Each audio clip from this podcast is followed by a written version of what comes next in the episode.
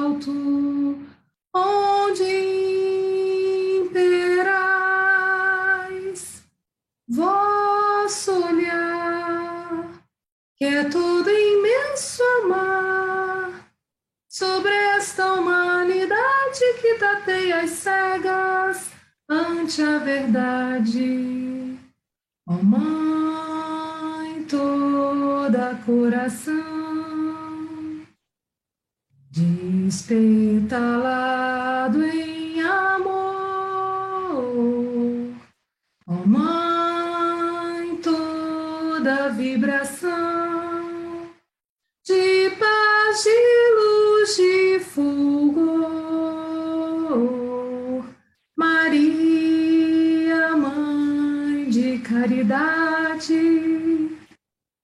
baixai sobre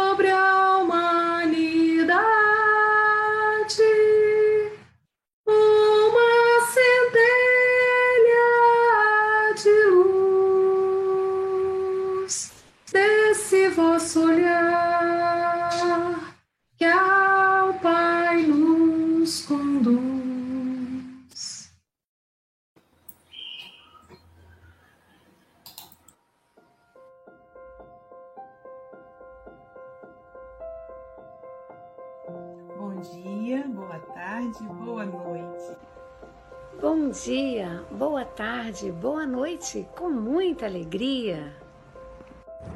Bom dia, boa tarde, boa noite a todos os amigos do Café com o Evangelho. Bom dia, boa tarde, boa noite.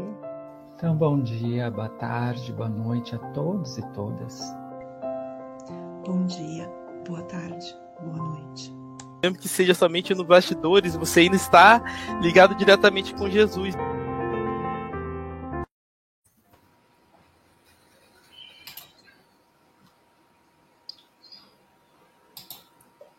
Bom dia, boa tarde, boa noite. Aqui estamos em mais um café com o Evangelho Mundial. Hoje, dia 5 de outubro de 2023. 22. Adiantei um ano aí por minha conta. Hoje é aniversário da Constituição Brasileira. Esse documento extraordinário, um dos mais vanguardeiros na história da humanidade, um dos mais avançados. A Constituição Brasileira trouxe direitos que a gente hoje acho que sempre existiram. O SUS, que foi maravilhoso na pandemia. A Constituição que trouxe o direito da população LGBTQIA, que trouxe o combate ao racismo, que desasilou as crianças, idosos e doentes mentais é que é ela que traz as, as bases da democracia. Então, a gente vê a influência do mundo espiritual superior na elaboração, na promulgação desse grande documento, que agora a gente precisa colocar em prática, aos poucos. Ainda não colocamos 100%. Então. Hoje, oh, Luís, desculpa, hoje também, hoje também é um dia, é um feriado em Portugal. Porque é o dia, hoje é o dia da implantação da República. Olha isso, Chico, coincidências. Coincidências. Então, essa data deve ser importante, Ontem, dia de Francisco de Assis, estava lá na comemoração, numa festa danada, na, na comemoração do Grupo Espírita Francisco de Assis, 92 anos, um grupo espírita já ancião. Anteontem, aniversário de Allan Kardec, dia 3 de outubro. E hoje, então, aniversário da Constituição e da República Portuguesa. Caramba, é um mês de festa mesmo. Fala do isso, Silvia. Sabe quem que eu encontrei lá ontem, Silvia? Olha aí. Rita Pedro e Aventina foram lá especialmente para me encontrar. A Luísa, queria conhecer você pessoalmente.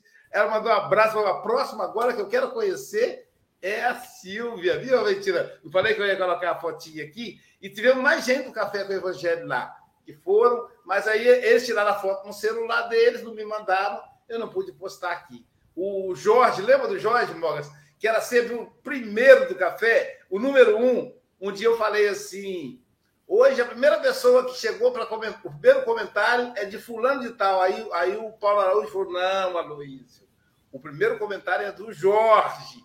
Então lembra dele, Silvia? Estava lá ele, a esposa.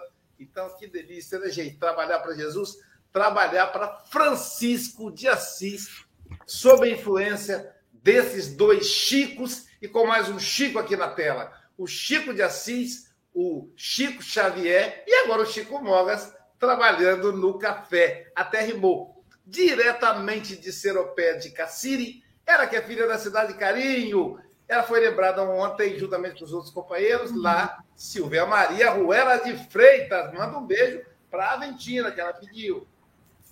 Ô, gente, esse carinho todo, né? É muito bom. Muito obrigada. Um grande abraço para todos vocês. E quartou com alegria, com Mayra, com Ágata, com a Luísa. Com Pablo Medina, com Web Design Pablo Medina, com Chico Mogas. É uma turma boa de serviço, não? e reuni para trabalhar com Jesus. Não estou com a minha caneca do café aqui, porque eu cheguei correndo de viagem. Mas a Silvia está ali. Acordei quatro e meia da manhã lá em Campos do Goitacazes, Rio de Janeiro, para fazer o café aqui do estúdio, até porque hoje tem café duplo, depois temos o café com Evangelho Mundial em espanhol. Então vamos lá, depois a festa continua. E falando em festa, eu quero também agradecer a você que é internauta. Lembre-se que é você o responsável pelo sucesso desse stream, dessa revista diária. Então, meu amigo, minha amiga, continua compartilhando. E hoje dizem que vai ter gente nova hoje no café. O pessoal do Francisco de Assis falou que vai entrar para assistir o café. Então, continua compartilhando. Manda o link para sua família, para os seus grupos de WhatsApp.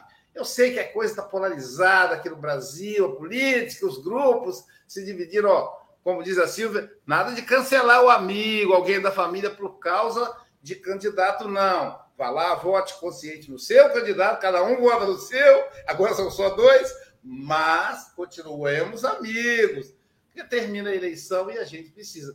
Só não vale dizer Silvia, só não vale é, é é, é perseguir o torresmo. Não, não pode discriminar o torresmo. Você gosta de torresmo, o resto está tudo bem. E é nessa, nessa ambiência que a gente quer agradecer aí a TV IDEAC, na figura do nosso amigo Abobrinha, representando aí toda a equipe imensa, lá em Campos, onde eu estive, a TV 7, que transmite o Café com o Evangelho Mundial para o Nordeste brasileiro, a Rai TV e a Rai TV Internacional do nosso querido José Aparecido, a Rádio Espírita Esperança, a Rádio Espírita Portal da Luz em Mato Grosso, a Esperança no Rio de Janeiro, a Rádio Espírita Nave, a Rádio Espírita Porto da Paz. São quatro rádios aí espalhando o Evangelho de Jesus através do Café com o Evangelho. Fora isso, o canal Café com o Evangelho Mundial em, em Espanhol TV, canal novo, aproveite inscreva-se. Em espanhol seria subscreva-se. E também, também o canal Espiritismo e o canal Passe Online, que tem passes aí três vezes ao dia. Então, é muita gente aí espalhando o café. E falando em muita gente que espalha o café, falando em gente que espalha o café, vamos ouvir a nossa querida Silvia Freitas. Do livro Palavras de Vida Eterna, pelo Espírito Emmanuel, psicografado por Chico Xavier. A lição 115, intitulada Com Firmeza. Portanto, meus amados irmãos, Sede firmes, inabaláveis e sempre abundantes na obra do Senhor, sabendo que no Senhor vosso trabalho não é em vão. Paulo, 1 Coríntios, capítulo 15, versículo 58. Nos dias de aflição e desencanto, o trabalho no bem é semelhante à marcha do viajor sob tempestade alternada em fogo e gelo. Conheces possivelmente dias assim. Desilusões alcançaram-te a alma, a afeição de granizo arrasador. Calúnias espancaram-te o sentimento como brasas chamejantes.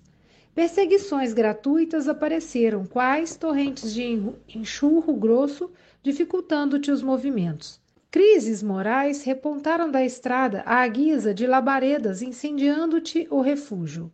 É como se todas as circunstâncias te induzissem ao entorpecimento e ao desânimo.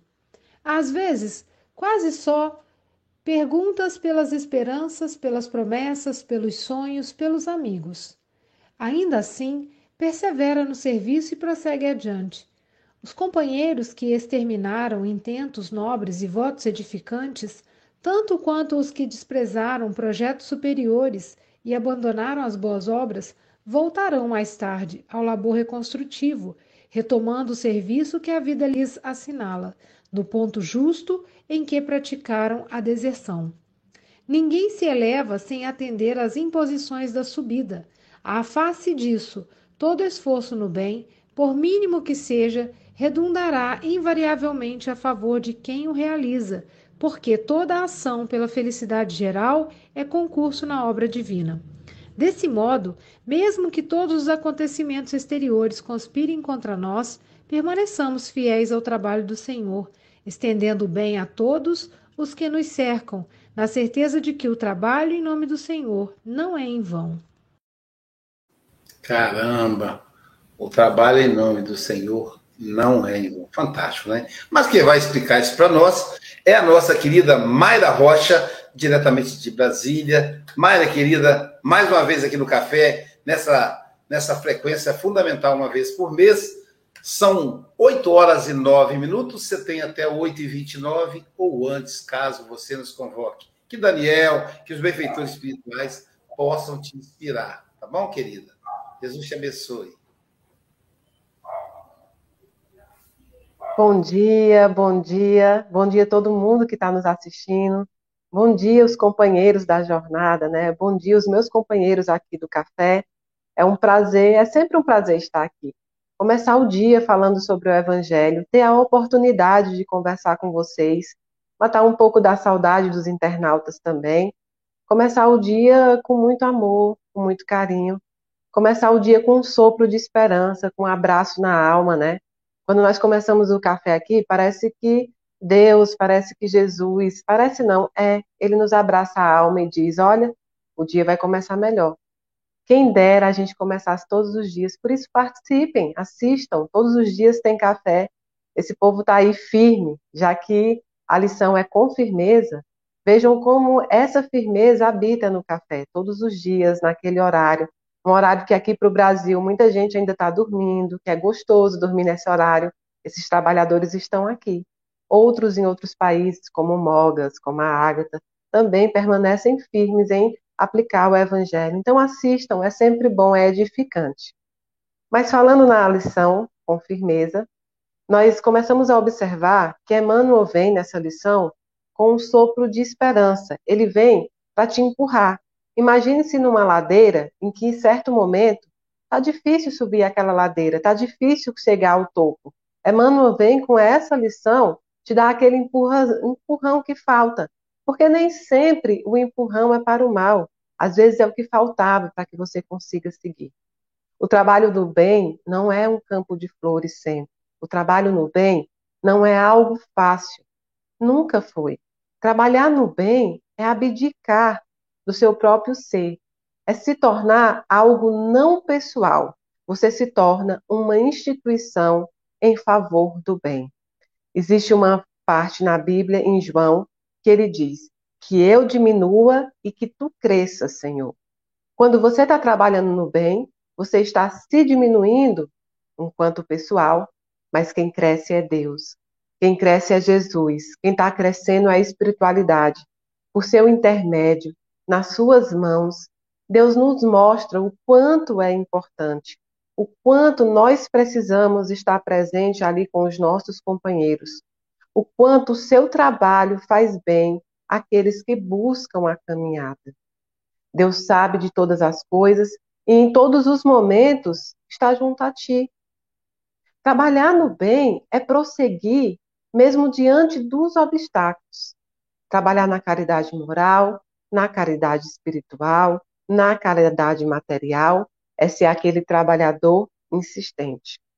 Um dia eu ouvi uma entrevista de Divaldo Franco em que ele dizia, ele respondia a pergunta e dizia: podem, quando eu chegar lá no outro plano, eles podem não falar qualquer outro assunto, mas eles irão dizer: esse foi perseverante.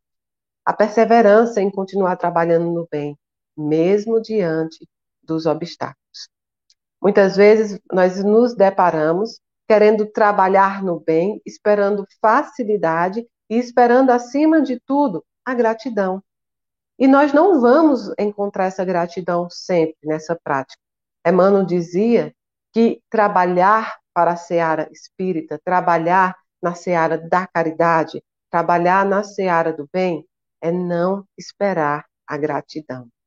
É fazer é, aquele trabalho vinculado ao bem da coletividade, mas não esperar o agradecimento, não esperar o mérito, não esperar um troféu, não esperar nada em troca, porque provavelmente não chegará. Eu sei o quanto é bonito muitas vezes quando a gente presencia nas, na internet as ONGs, os programas, e aquilo parece tão distante de você, você diz que trabalho bonito, que trabalho bonito ali de fazer uma marmita, que trabalho bonito de entregar uma cesta, que trabalho bonito de ir ao centro aplicar o passe, trabalho bonito daquele palestrante que se doa e vai ali fazer uma palestra, propagar a doutrina espírita. Nós achamos isso tudo muito bonito, mas nós não queremos abdicar um pouco do nosso tempo material do nosso tempo, que nós dizemos, inclusive, que tempo é dinheiro, porque nós vinculamos tudo muito ao material, e não tiramos um tempinho para servir a Jesus. Logicamente, você serve a Jesus em todos os momentos da sua vida. Você serve a Jesus quando você age com ética, com moral dentro do seu trabalho é, material, da sua profissão. Você age com ética, com moral, com amor dentro da sua própria família, da convivência você estará servindo a Jesus, mas é necessário também que você o sirva para aqueles irmãos que você não conhece, que você não tem a afetividade parental ou a afetividade ou a afinidade de amigos. Aqueles irmãos que clamam por ajuda, seja você também o socorro. Dentro das suas possibilidades, se você acha tão bonito uma casa que oferece uma marmita, já pensou aquela comida que você sempre faz a mais em casa, se tornar uma marmita e que você, ao ir para o seu trabalho ou ao voltar, entregue a uma pessoa que ali também precisa comer? Isso também faz parte da caridade. A caridade de palavras, a caridade de ter a ciência de que quando as suas palavras se tornarem instrumentos de corte, quando as suas palavras se tornarem armas, e você não tiver nada de amor para falar, você cala. Se calar nesse momento também faz parte do trabalho para o bem. O trabalho no bem, ele nos entrega a nossas próprias mãos os tesouros eternos que nós precisaremos sim quando nós chegamos no outro plano. Você não vai levar o carro, você não vai levar o apartamento, tampouco levará qualquer objeto material que você acreditava ser de grande valia. Nunca vi, entre um cortejo fúnebre, um carro de mudança atrás. Você nunca presenciou o caixão ir à frente com a família e a mudança ir atrás. Os bens materiais não irão. Os tesouros que você levará serão aqueles que você pode alcançar com a própria mão. O que você consegue carregar com sua própria mão? São os tesouros eternos, os tesouros daqueles que passaram por esta encarnação plantando o bem, mesmo que colhe, porque muitas vezes a gente fala, ah, se você planta o bem, você colhe o bem. É verdade, mas algumas vezes você não colhe exatamente o que você plantou. Mas você colhe o que você precisa colher, até para evoluir, até para a sua própria mudança. Então, vamos sempre colher o bem, mesmo que na hora, é, vamos sempre plantar o bem, mesmo que na hora da colheita não seja exatamente isso, que a gente consiga angariar. Cada um dá muito do que tem, cada um dá muito do que está dentro de si. E é por isso que a doutrina espírita propaga tanto essa reforma íntima, porque você não consegue dar algo a alguém que você não possui. Você não consegue dar amor se no momento você está cheio de ódio. Você não consegue dar para aquela pessoa um conselho amigo se a sua língua está muito ferina. Você precisa se equilibrar, se organizar, para que você possa doar o melhor de si aos outros. Logicamente, nós seres humanos possuímos uma gama de sentimentos. Mais popularmente, e até por uma questão mais gostosa, a gente sempre fala em amor, em carinho. A gente coloca de lado outros sentimentos que fazem parte da nossa natureza humana. A raiva, a cólera, a inveja, todos esses sentimentos permeiam cada um de nós. Nenhum de nós está livre de sentir isso uma hora ou outra da vida. O que faz a diferença é como nós lidamos com isso. Como eu lido com a raiva que me acomete, como eu lido com o descontentamento pelo que o outro irmão está falando que eu não concorde. Como eu lido com as diferenças entre nós. Como eu lido, muitas vezes, com as decisões tomadas pelos outros e que também me atingem. Eu lido com amor? Eu coloco para fora aquilo que eu tenho de bom? É preciso. É preciso que você retribua a qualquer sentimento com aquilo que você possui. Muitas vezes a pessoa não é crítica, ela só está tirando é, o que ela é e colocando em você. Aquela velha história do lençol branco, não é? Em que a mulher sempre via os lençóis encardidos e reclamava com o marido: aquele vizinho não sabe lavar, não é? A roupa direito, os lençóis estão sempre amarelados. E um dia o marido limpa a janela da casa. E aí ela diz: Olha, parece que agora ele aprendeu. Quando na verdade o que foi limpo foi as janelas da própria casa daquela mulher. Os lençóis sempre tiveram branco. Então, muitas vezes nós colocamos, nós criticamos, nós falamos, nós apontamos aquilo que nós somos nos outros. E a gente se preocupa pouco, a gente se preocupa muito pouco com a nossa própria reforma, em tirar o argueiro do nosso próprio olho. E isso é importante. Faz parte também no trabalho, para o trabalho do bem, nos modificarmos, o que já é muito difícil. Eu tenho uma grande dificuldade nas pessoas que tentam modificar as outras, porque eu penso, já tem sido tão difícil a minha própria reforma íntima, como é que eu posso reformar outras pessoas? Paulo Freire e outros educadores também, eles dizem que o exemplo não é uma forma de educar, é a única forma de educar. Quando Jesus veio à Terra, nada ele escreveu sobre ele mesmo. Não tem nenhum escrito que seja feito por Jesus. Os escritos que nós temos foram outros discípulos, foram histórias que foram contadas naquela época, né, por, por outras pessoas que falavam sobre a passagem, a passagem de Jesus aqui neste plano. Então Jesus não deixou nada escrito, ele não tinha, ele não tinha ainda aquela aquela fugaz necessidade de deixar palavras, de deixar a letra morta da lei. Ele deu exemplos. Ele deu muitos exemplos. A vida dele, em breve 33 anos, foram 33 anos de muitos exemplos. E esses exemplos se perpetuam por mil, milhares de anos, né? A gente está aqui muitos séculos após Jesus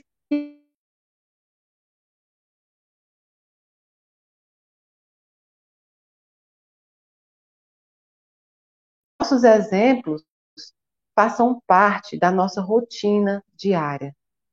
É, existe um provérbio que fala que o que você faz quando não está na frente dos outros é que determina o que você é, é o que é importante que nós fazemos quando nós temos que enfrentar a nossa própria individualidade?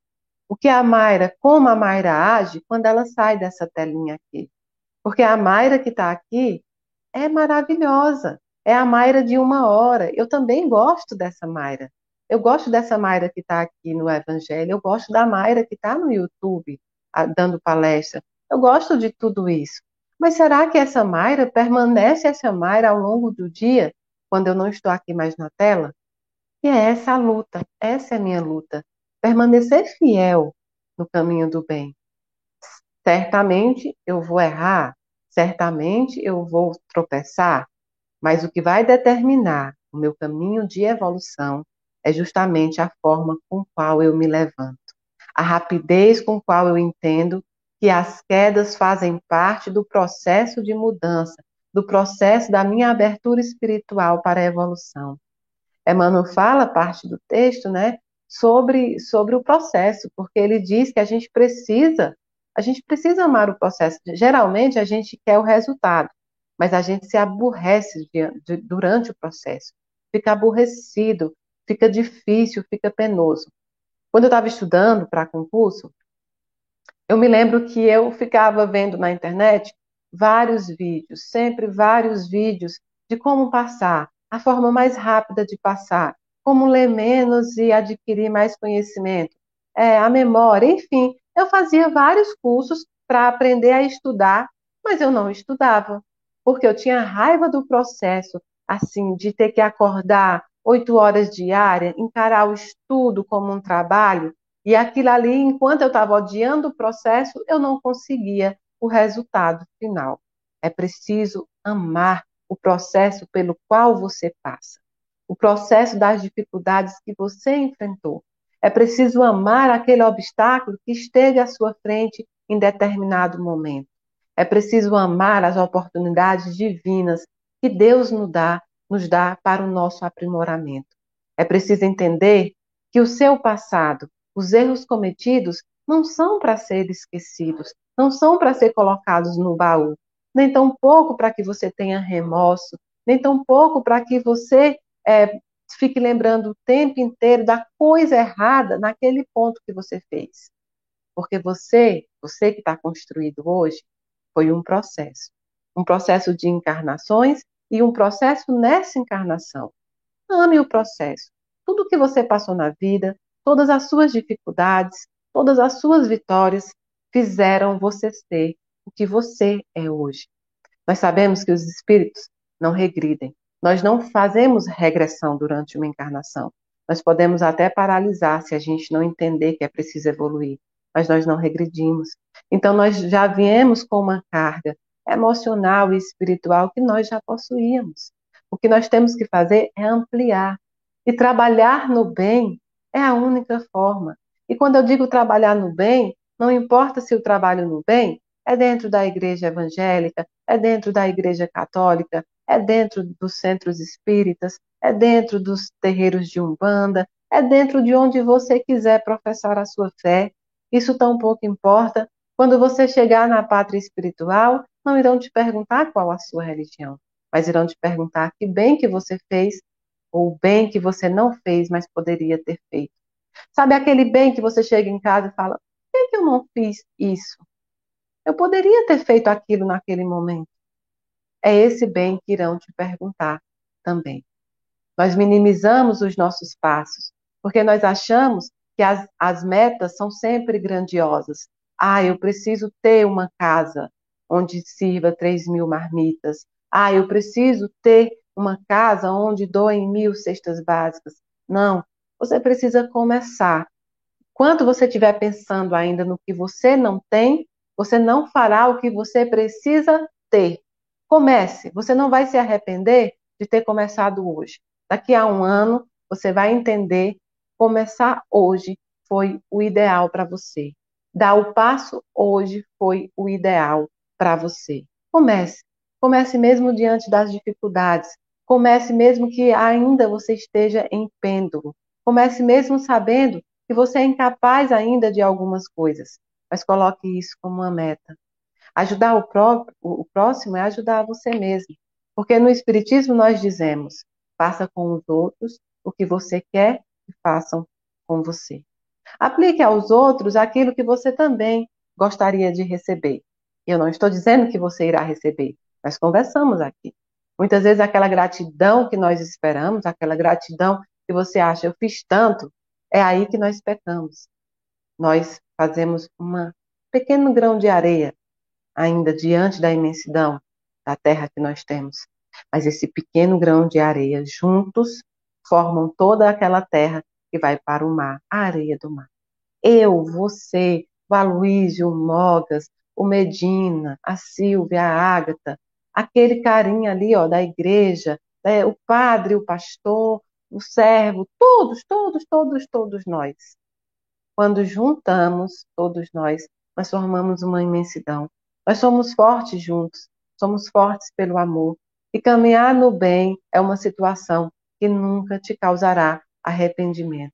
Eu já estive arrependida de deixar de fazer algo que eu poderia, mas eu nunca me arrependi de ter me doado. E cada um se doa no seu propósito, cada um se doa na medida do que pode. Não vamos medir a nossa missão pela missão do outro. Você não precisa abrir uma casa de caridade para ajudar o próximo se você não tem essa condição. Se você, no momento, ainda não pode ter essa responsabilidade. Você só precisa entender que, dentro das suas possibilidades, você pode ajudar muita, mas muita gente, muita gente estará grata pela sua ajuda. É importante a gente falar também sobre o trabalho no caminho do bem, nessa situação que nós passamos nesse momento. Nós temos um momento muito importante no Brasil. Agora, outubro, foi um momento, um mês de muita importância para nós. São as eleições, as eleições das autoridades terrenas, né? das autoridades materiais, em que nós temos a oportunidade, e agora ganhamos nova oportunidade quando foi para o segundo turno, a oportunidade de nos mostrarmos espíritas de verdade, evangélicos com fé, católicos com amor. Mas como, Mayra? Nós estamos falando da política partidária? Não. Eu jamais iria é, militar em políticas partidárias. A minha militância será sempre na política social, em fazer o bem, em matar a fome, a sede, entregar o colo amigo. Essa é a política da Mayra. Mayra é médio, não é político. Médio é médio, político é político e assim por diante. A minha missão é essa que eu produzo. Mas a política faz parte dessa sociedade. A política faz parte das escolhas que melhoram a nossa vida também. E aí, a, a minha porta-voz é dizer: votem em quem vocês acharem que é necessário, dentro das suas convicções. Pratique a democracia dentro do que você acha que você quer para o seu país, para o seu povo, para você. Não importa. O que eu venho levantando a bandeira é que é uma grande oportunidade de nós praticarmos os princípios cristãos. O primeiro é de amar ao próximo. O segundo é de entender as diferenças. O terceiro é de praticar sempre o bem, a tolerância. Nós temos grande oportunidade nesse momento de nos unirmos, mesmo que nós tenhamos políticas partidárias diferentes. Nós, nós, nós sejamos amigos, que as famílias não se acabem, que as amizades não se encerrem, porque política passa. Só o que não passa é o amor fraternal entre nós. Sejamos coerentes, sejamos amorosos ao falar. Quer que o outro conheça as propostas do seu candidato? Converse, mostre as propostas. Não ataquem, não ataquem estados, como tem sido feito por conta do voto daquele estado. Nós somos todos irmãos. A política vai passar e vai chegar de novo daqui a quatro anos. Vamos aprender nesse processo a sermos conscientemente políticos, mas amorosos, porque tudo que nós aprendemos com a espiritualidade, o amor que nós pregamos, pregamos dentro dela, estará presente todos os dias, e também no seu ato de votar, e também no seu ato de batalhar, no seu ato de trabalhar. Então, mantemos esses princípios quando a gente vai exercer qualquer coisa. Lembre-se, Jesus não se ausenta do planeta Terra no momento de eleição, não. Ele está vendo tudo, tudo, todos os nossos comportamentos. E é ali que nós mostramos que realmente nós somos bons seguidores de Jesus. Quando nós agimos com amor, com tolerância, sem preconceitos, entendendo as diferenças, respeitando as diferenças, respeitando uma decisão democrática. Ali nós podemos porque nós devemos ser bons cidadãos. mas não devemos só ser bons cidadãos e péssimos cristãos. Isso não vai adiantar. Sejamos coerentes, mas coerentes no amor. E que a democracia seja feita. Cada um vota naquilo que acredita. Mas amizade, família, não importa. É, a política não vai importar. Deve se manter unido. Que a política saia de dentro das religiões para fomentar a separação, porque nós já enfrentamos muita separação dentro das religiões, dentro das doutrinas. Que nós saibamos utilizar o princípio de amor ao próximo para aprender as diferenças. Porque senão não adianta nada a gente querer saber se tem vida em outro planeta, porque a gente não ia saber compreender os nossos irmãos que não têm formatos humanos.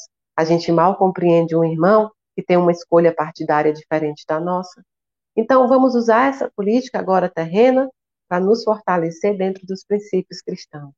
E que seja feita a vontade da democracia, mas que a gente saia dessa eleição dizendo: eu fui um bom espírita, eu pratiquei o bem.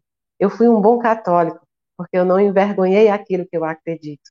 Eu agi com amor, eu agi com esperança, eu agi com responsabilidade. Muito, muito obrigada pela oportunidade.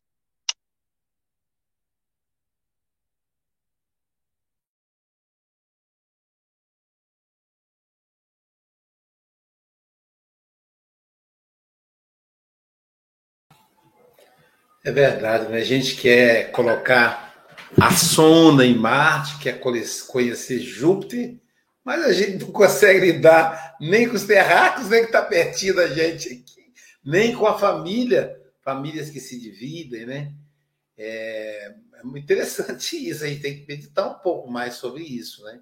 Enquanto a gente não aprender a lidar com os nossos mais próximos, e olha que a orientação é amar o próximo como a si mesmo. É, olha a orientação básica de Jesus. É claro que ele tem uma proposta mais profunda para quem consegue atingir esse estágio. Então, tem esse amar o próximo como a, si mesmo, que é muito difícil de atingir, mas para quem atinge esse estágio, esse estágio, aí João nos traz uma nova proposta de Jesus. Amai amai, um, amai-vos uns aos outros, como eu vos amei. Aí é muito mais difícil, né? Mas vamos caminhando, vamos aprendendo. A começar pelo próximo. É, essa, essa, essa lição ela é desafiadora e a, e a Mayra nos trouxe com muita profundidade a reflexão, né? É, é, essa, essa, essa ideia da firmeza com firmeza é realmente algo muito profundo para quem é trabalhador do Cristo, para quem está começando na tarefa. E aí, fala em trabalhador de Jesus, fica pensando assim: ah, ser trabalhador de Jesus, então é fazer palestra? Ah, eu não sei fazer palestra. Ah, mas ontem uma companheira do café disse, Aloísio, eu não sou espírita, eu sou católica, mas eu gosto do café. Eu disse, você está tá certa, é isso mesmo. O café com o evangelho não é exclusivamente para o espírita. E jamais vai ser café com o evangelho mundial. Olha o nome, né? Nosso compromisso é com Jesus.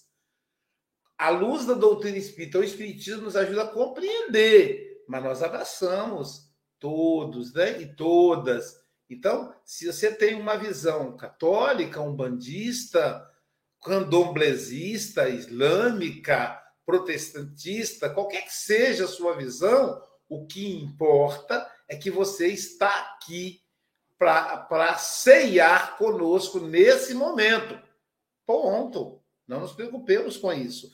Então, a gente olha, às vezes, o trabalho de um pastor lá no púlpito, falando, todo de terno, né? Porque os evangélicos, eles têm esse carinho. E aí a pessoa fala, ah, porque eles gostam de aparecer. Mas eu ouvi de um amigo pastor, ele diz assim, Aloysio, o lugar mais importante que eu frequento é a igreja.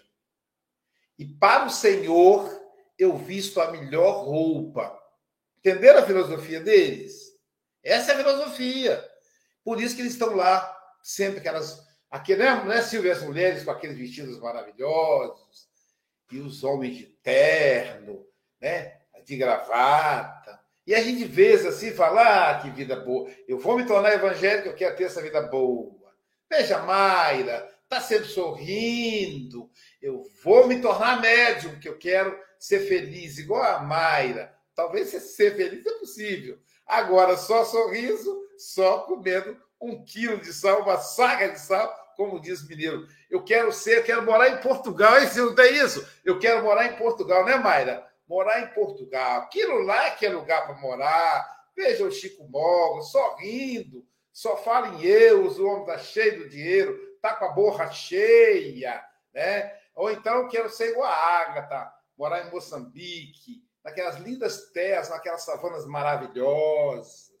Eu quero ser como o Pablo Medina, está sempre sorrindo. Mora em Porto Alegre. Olha o nome da, do, do município. Porto Alegre. Quer dizer, ele está firme, está portado, ainda é alegre. Então, assim, não, não. Todos nós passamos por desafios. A dor bate na porta de todos e todas. Ela não pode bater só na porta de uns, porque senão Deus não seria justo. A dor bate na porta dos fiéis e dos infiéis, dos justos e dos injustos, dos bons e dos criminosos. Ela bate na porta de todos. Para uns, educar. Para outros, testar perseverança.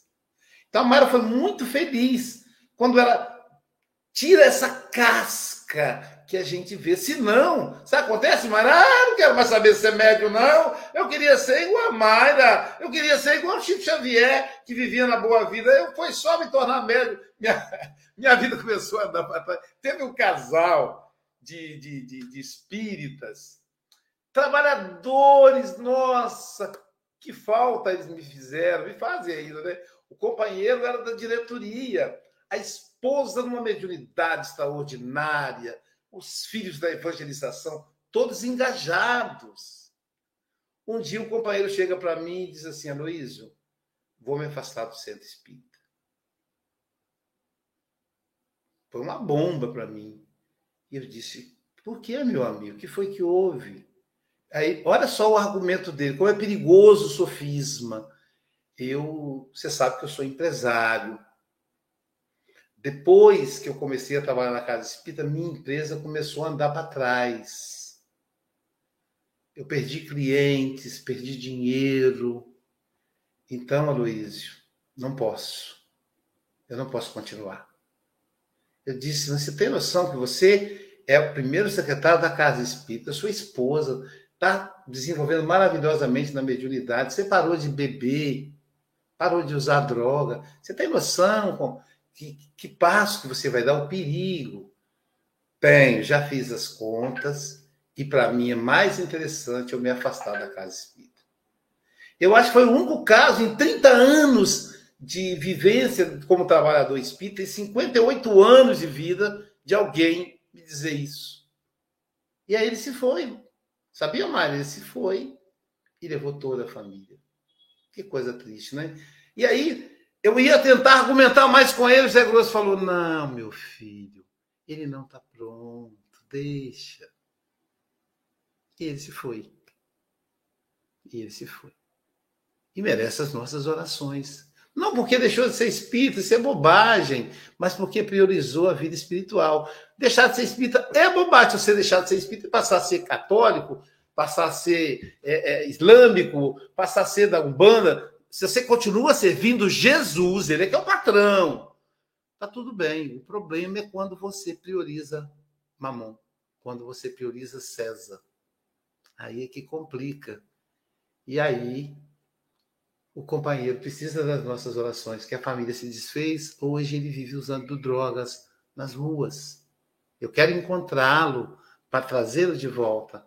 Tive notícias de amigos que me disseram isso, que eu fiquei muito triste. Então, é preciso firmeza. É preciso firmeza. Como disse Raul Teixeira, espiritismo é para quem aguenta, ou melhor, cristianismo é para quem aguenta. Servir Jesus é para quem aguenta. Fazer o bem é para quem aguenta. E você aguenta. Ponto. Viu, Silvia? Estou olhando para você aí, o Silvia aguenta. Olha lá, ó. Aguenta. O, o Pablo Medina aguenta, firme. A, lá nossa querida Agatha, aquela pintura da, da aguenta. O Chico Mogas com esse sorriso, aguenta. Nós aguentamos, gente. Nós temos firmeza, vamos. Vamos, Silvio, fazer o comentário. Mayra, muito obrigado pela, pelas reflexões. Vamos embora. Eu gosto muito de ouvir a Mayra, né? E a gente nem percebe o tempo passar e vai nela. E, gente, essa história do lençol e da vidraça suja, para mim, foi perfeito, né? Às vezes, nesses dias difíceis, onde a gente está meio frágil e a gente começa a olhar só para fora, né? Esquece de olhar para dentro. E aí a pessoa vê lá o lençol amarelado, mas na verdade é a vidraça da casa que está suja, né? E esse olhar, isso aí dá uma metáfora linda, como a gente olha a vida, né? E o que, que Emmanuel faz com essa mensagem que a Mayra trouxe para a gente tão bem? Ele fala claramente: olha, vai ter dias que você vai estar tá cambaleante, que você não vai estar tá tão firme assim, você vai estar tá com a fé vacilante, mas qual é a receita? Mantenha-se firme, né? e firme no trabalho no bem. Então, assim, não importa o exterior. A Mayra falou para a gente: eu não vou conseguir mudar o próximo, não vou conseguir mudar o cenário mundial, não vou conseguir mudar a cabeça do outro, porque o outro é o outro. Né? E tá tudo certo. E por que, que o outro é diferente de mim? Para a gente aprender com essas diversas né? criaturas, vivências, experiências, e aí eu me completo, porque eu aprendo também com a experiência do outro, né? Eu não preciso vivenciar todas as experiências para aprender. Se eu estou vendo alguém do meu lado passando por aquilo, eu aprendo com aquilo também. Mas mantenha-se inabalável. Gente, essa palavra, né, além de ser linda, ela é, é, é uma sonoridade linda, inabalável. Nada te abale. Mas como, né? Seguindo em frente cumprindo aquilo que você quer fazer de melhor, o seu propósito, né? Persevera no serviço e prossegue adiante. Quando a gente vai lendo parágrafo a parágrafo, a gente vai perceber que Emmanuel repete isso de diversas maneiras para a gente, né? E achei incrível. Ninguém se eleva sem atender às imposições da subida. Então, é um exemplo bem simples. Pega um morro aí na sua cidade e vai subir. É exigente, né, né, Pablo? Respiração, músculo, a perna, e aí você vai, vai, vai, vai. Mas o que, que acontece? A cada subida te condiciona para uma outra subida maior ainda. É assim que o atleta faz, né? Então, gente, uma ótima quarta-feira. Mayra, nosso carinho, senti sua falta mês passado, não falte. e um grande abraço, minha querida, e para todos vocês. E, e Luísio, tem aqui uma pessoa que está fazendo aniversário hoje, que é a Maria Márcia Soares, a amiga dela, o amigo dela e a netinha dela. Olha como é que esse dia é especial para essa pessoa, né? Então, Maria Márcia, um beijinho para você, muitas felicidades e que bom você estar tá aqui no café celebrando a sua vida conosco. Aqui é lugar de celebrar a vida. Aqui é lugar de celebrar a vida. Agora, vamos ouvir o nosso querido Chico Mogas, diretamente de Santarém, Portugal. Esse sorriso lindo do Chico Mogas, não é porque ele mora em Portugal, não, porque ele está no café, no café com o Evangelho, e também porque mora em Portugal. Está tudo bem morar em Portugal, morar no Brasil, morar em Moçambique, no Japão, qualquer lugar na é. Terra é uma benção. Ah, Luís, se, se, as pessoas souberem que o Café com o Evangelho põe as pessoas mais bonitas, é uma concorrência para a natura, não é? Porque, enfim.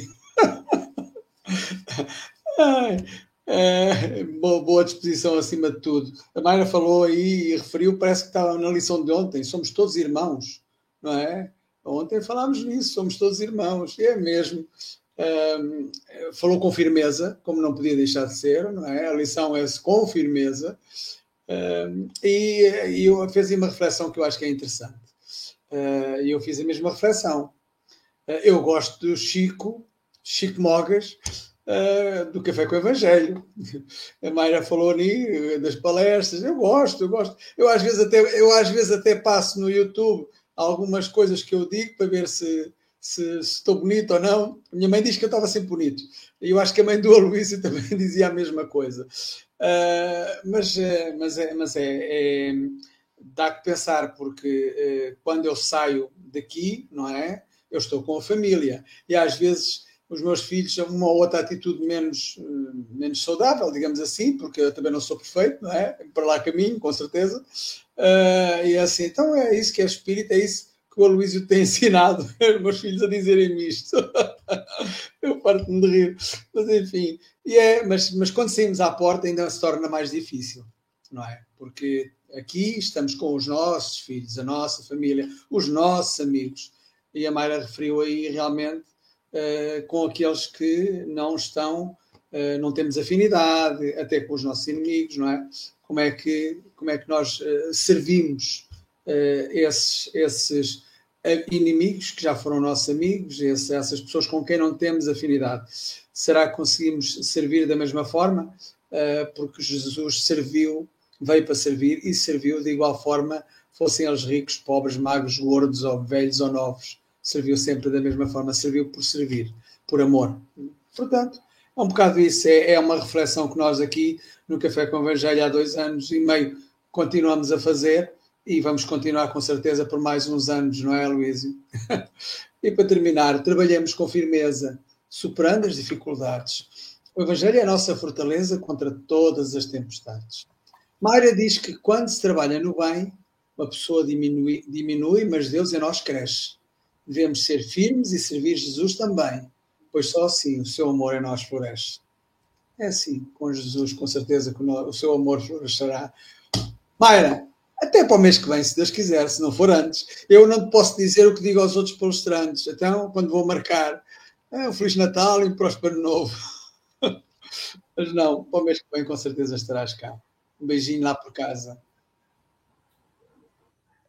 Beijinho, Chico Mogas.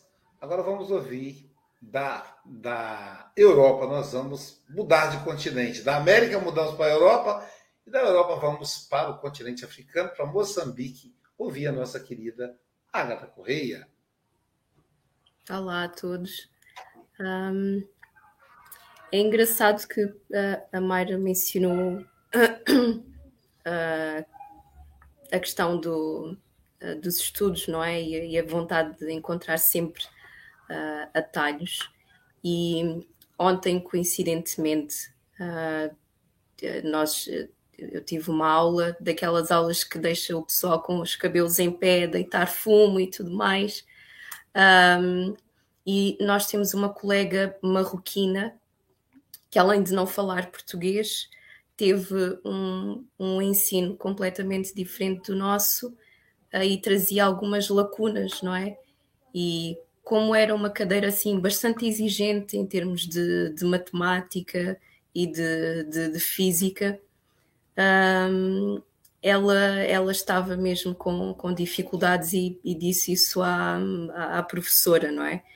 Um, e no final da aula eu vi que ela estava bastante em baixo, a, a partir de metade da aula ela já não estava lá, e ela acabou por me confidenciar que é, ela, ela não teve essas bases matemáticas porque passou por um período muito, muito difícil pessoal que lhe impediu de, inclusivamente, frequentar a escola uh, no, no, secundário uh, e foi-se abaixo, então ficou quase um ano a dois sem, sem estudar e perdeu essa, essa oportunidade e depois, ao longo do, da licenciatura dela, não, não necessitou de matemática e pronto, agora veio calhar aqui e, e, estava completamente a boiar, não é?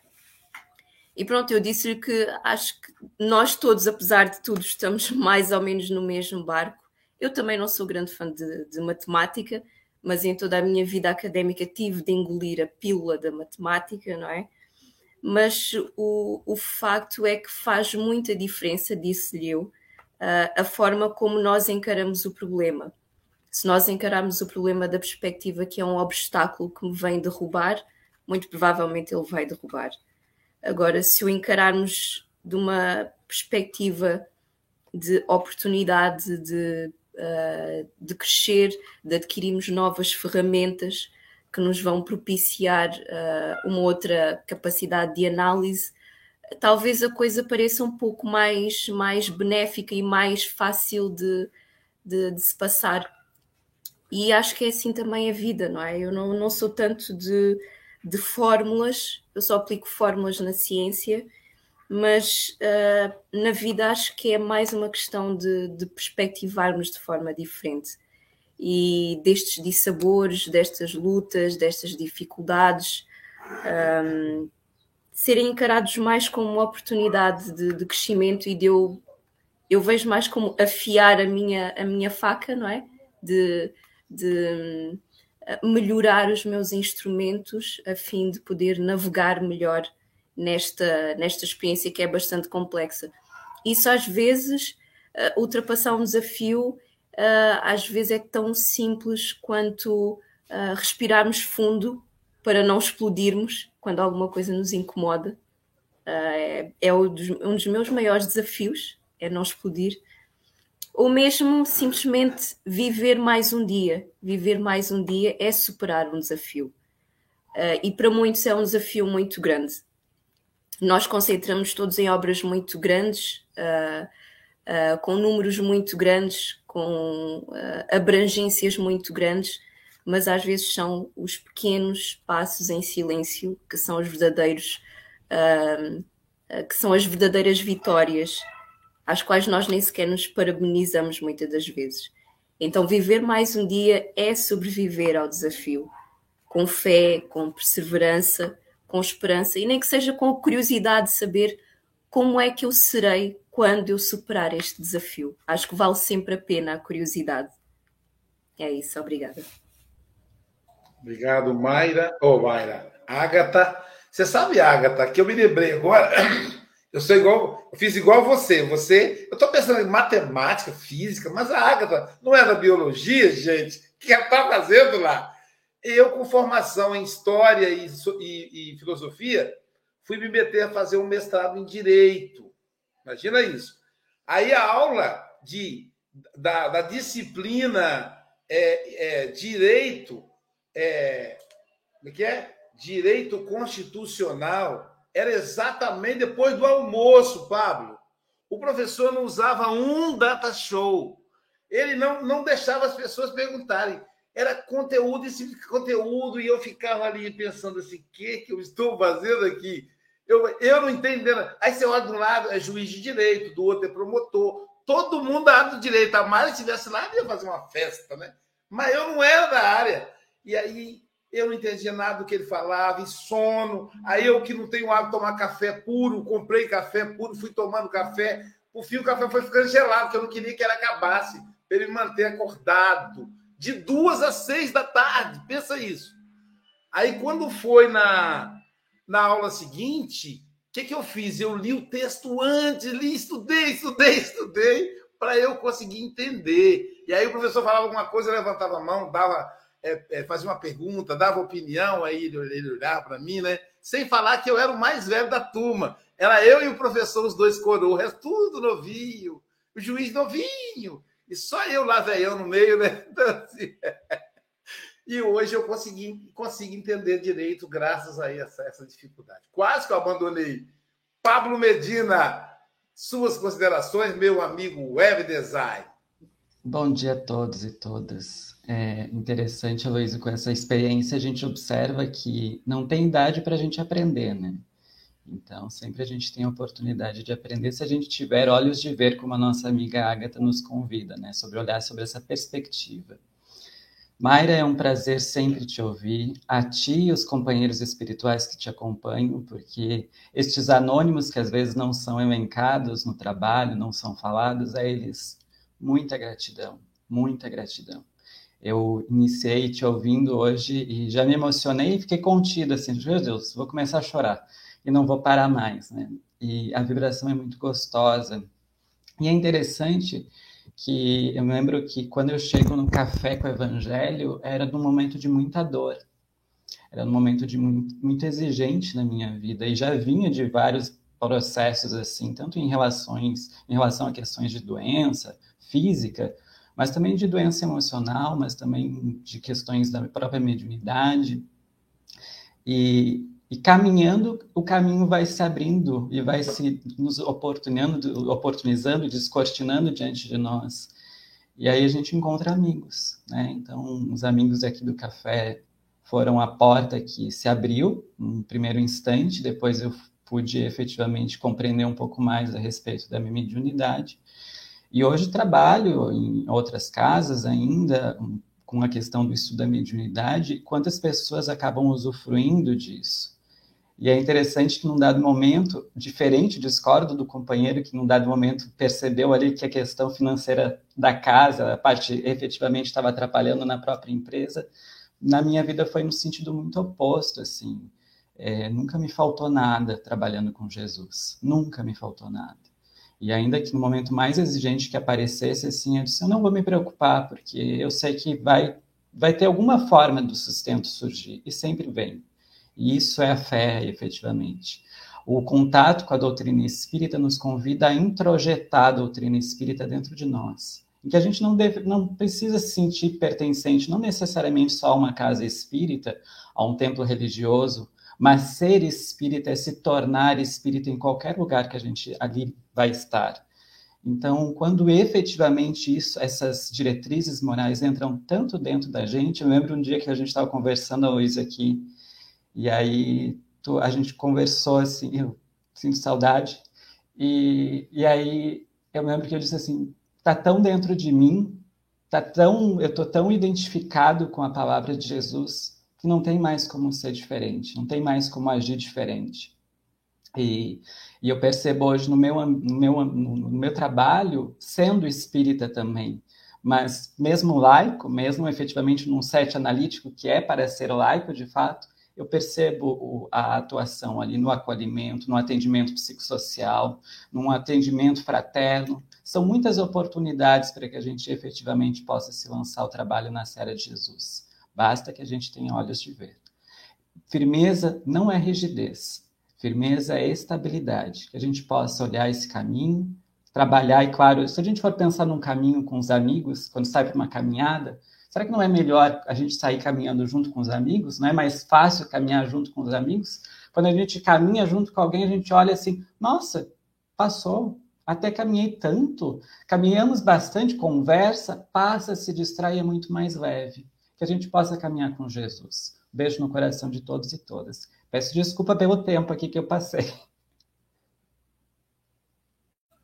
Tranquilo, tranquilo, meu amigo. É assim mesmo. Eu, a Praia do Morro são 4 quilômetros. A Praia do Morro aqui em Guarapari. Uma vez eu saí conversando com a pessoa, quando olhando, já estava no, no, final da Praia do Morro. Andamos 4 quilômetros sem perceber. Então, andar com os amigos fica mais leve. E falando em andar com os amigos, querida Mayra, muito obrigado. E as suas, suas despedidas, querida. É, é sempre um prazer vir aqui. É, é muito familiar mesmo. Essa composição é muito familiar para mim, né? Eu chego aqui por conta do Chico Mogas, mas eu encontro. É, é, a Silvia falou, não, não falte mais, mas Silvia, é porque troquei o dia e você não estava. E fazer o café sem a voz da Silvia, né? É estranho, não é? O quarto, o quinto. A gente fica esperando aqui. Ela já é meio que um símbolo também do café. Ela, a Luiz, o Mogas. Eu acho que é, é, já é um símbolo, né, pra gente. E o Medina, eu sempre disse aqui, a gente não se conhece pessoalmente, sempre se fala por aqui, mas é uma alma muito afim a minha, né? Então é muito familiar a composição para mim. Eu quero dizer que é, eu fico pensando em tudo que vocês falaram ali, que é verdade. E aí eu pensei no grupo, do qual eu sou voluntária também, da Casa da Caridade. No meu grãozinho de areia ali, a gente juntou um punhado, e eu preciso agradecer a eles, que nós somos um punhado na imensidão, mas nós estamos lá, né? E aí o Daniel sorriu para mim agora, porque é, existe um trabalho que o Daniel faz comigo que parece doloroso, mas não é.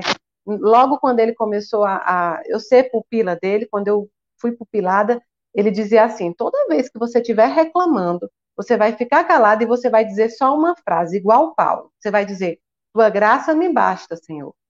E aí eu fiquei com aquilo. E aí, às vezes, quando a Casa da Caridade não está no mês bom, mas eu preciso ali manter, porque eu tenho pessoas que precisam ser atendidas, Aí eu tô assim, inflamada, né? Meu Deus, o caixa não vai dar, não vai entrar. E aí ele olha assim para mim, bem firme, e aí eu falo assim: Mas Senhor, tua graça me basta. Mas dentro eu tô, né?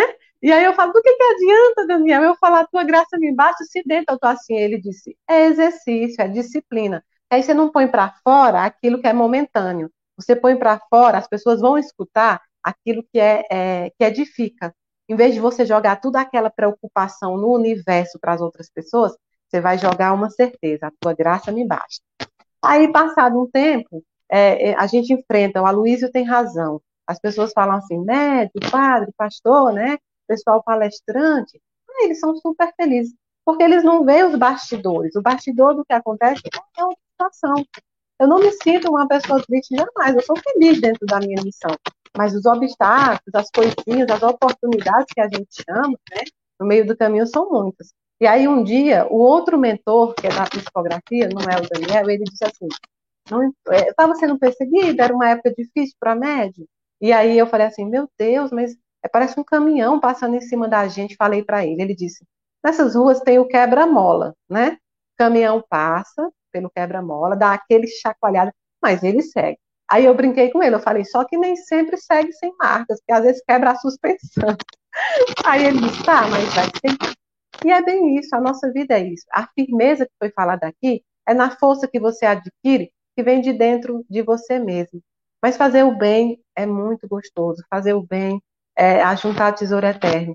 E aí, que quando a gente estiver assim, pronto para botar para fora palavras que não vão ajudar, a gente fala, tua graça não basta. Que a graça do Senhor sempre vai bastar.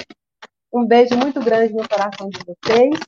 É, eu entrei meio descabelado, meio assim, porque eu escondi da internet, agora as pessoas já sabem, eu estou cirurgiada, né? Então eu estou com um colete duro aqui, não consegui muito me movimentar. Mas agora já está passando a fase de repouso e foi um prazer voltar. Eu estava longe das redes, então foi um prazer voltar com vocês. Muito, muito obrigada.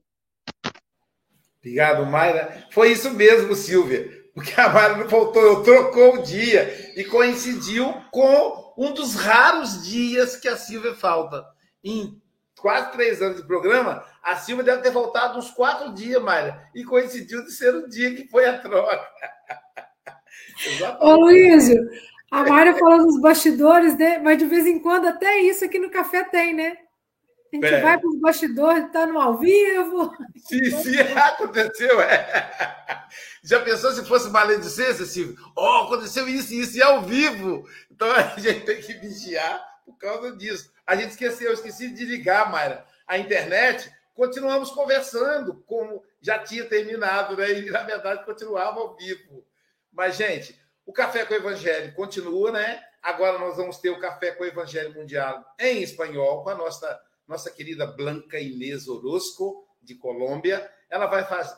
Ah, não, não, não, não era, não. Tô doido, tô doido. Luiz, hoje deve ser o José Manuel, penso eu. É, tá aqui, ó. Será é. José Messegue, José Manuel Messegue, da Espanha. Ele vai falar para a gente em El Mas, El Mas e los discípulos. Então, o Emmanuel vai fazer um comentário sobre o MAS. É, também, hoje à noite, às 18 horas, teremos a conferência em espanhol com a nossa querida Wendy Castanhon, de Guatemala. Ela vai estar conosco. E também, agora, meio-dia, no almoço com café, espero encontrar aqui, achei, teremos o nosso querido Santana abordando depressão, meio-dia. Aí já é em português, pessoal. Os vermelhinhos ali já sabem, é em espanhol, é de acordo com a cor da bandeira. Então teremos o, o nosso querido Carlos Santana falando sobre depressão. E às 18 horas, uau! Quem está com as 18 horas? Wagner Souza, tua fé te salvou. Então, o link do, do Zoom, que é esse das 18 horas, está no do grupo do Café com o Evangelho Mundial.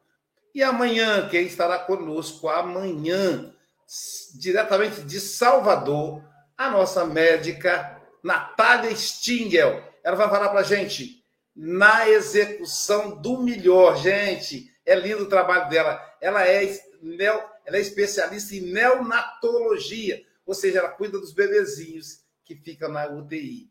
Portanto, bom dia, boa tarde, Boa noite com Jesus.